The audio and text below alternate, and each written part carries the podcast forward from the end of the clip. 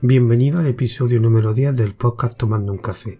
Mi nombre es José Jiménez y hoy hablaremos sobre Telegram y los podcasts.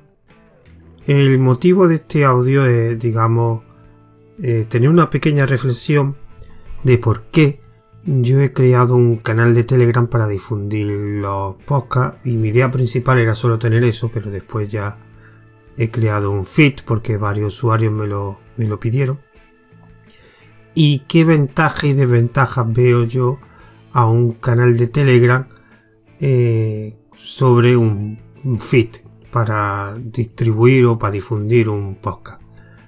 Eh, generalmente cuando tú creas un podcast básicamente lo que vas a necesitar son audios y un feed que te, digamos te, lo utilizas para difundir esos audios a través de internet de una forma organizada y a través de tienes los oyentes podrán utilizar alguna herramienta específica que te, que te, dará la posibilidad pues de digamos de tener organizados todos los podcasts que tú tienes.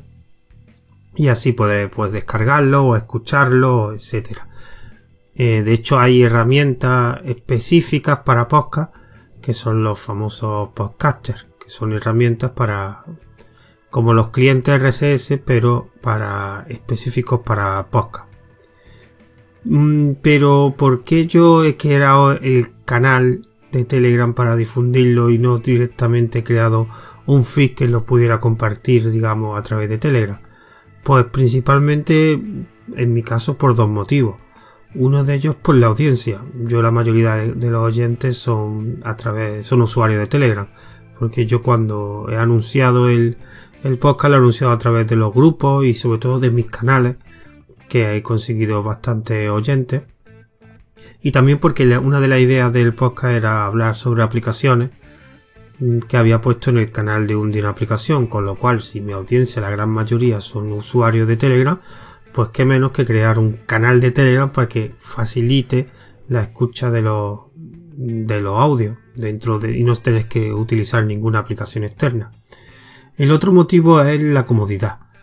A mí realmente, mm, digamos, crear un canal y subir un audio es muy rápido y muy fácil. Es verdad que no tengo un feed. No te genera un feed. Ahora mismo Telegram no genera un feed cuando tú tienes una lista de audio en el canal. Entonces, lo tienes que, escuchar desde, el mismo cliente de Telegram. Eh, un feed también, por la experiencia que estoy teniendo, aunque yo estoy de primera utilizando un servicio que es realmente muy fácil, que se llama Anchor FM, pero requiere una serie de pasos extras como por ejemplo registrarte. Te tienes que registrar, tienes que confirmar el registro, etcétera. Es algo, unos pasos sencillos, pero ya son más pasos que con un canal.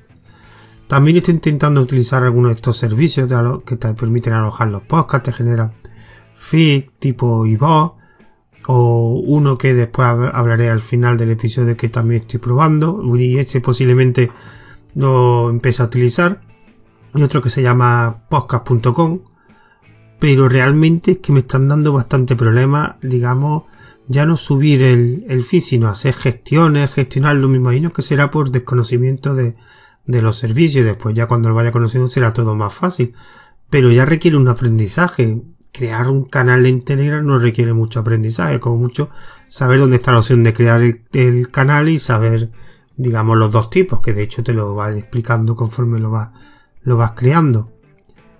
Eh, también tenemos que pensar que lo del canal de Telegram tiene su desventaja. Mm, para difundir yo creo que es más fácil, pero para los oyentes, sobre todo para aquellos oyentes que escuchen muchos, muchos, muchos podcasts, realmente tener un podcast por un canal por cada podcast no es muy eficiente. No te permite, digamos, eh, determinadas tareas que te permiten los, las herramientas que para gestionar podcast, los podcasters.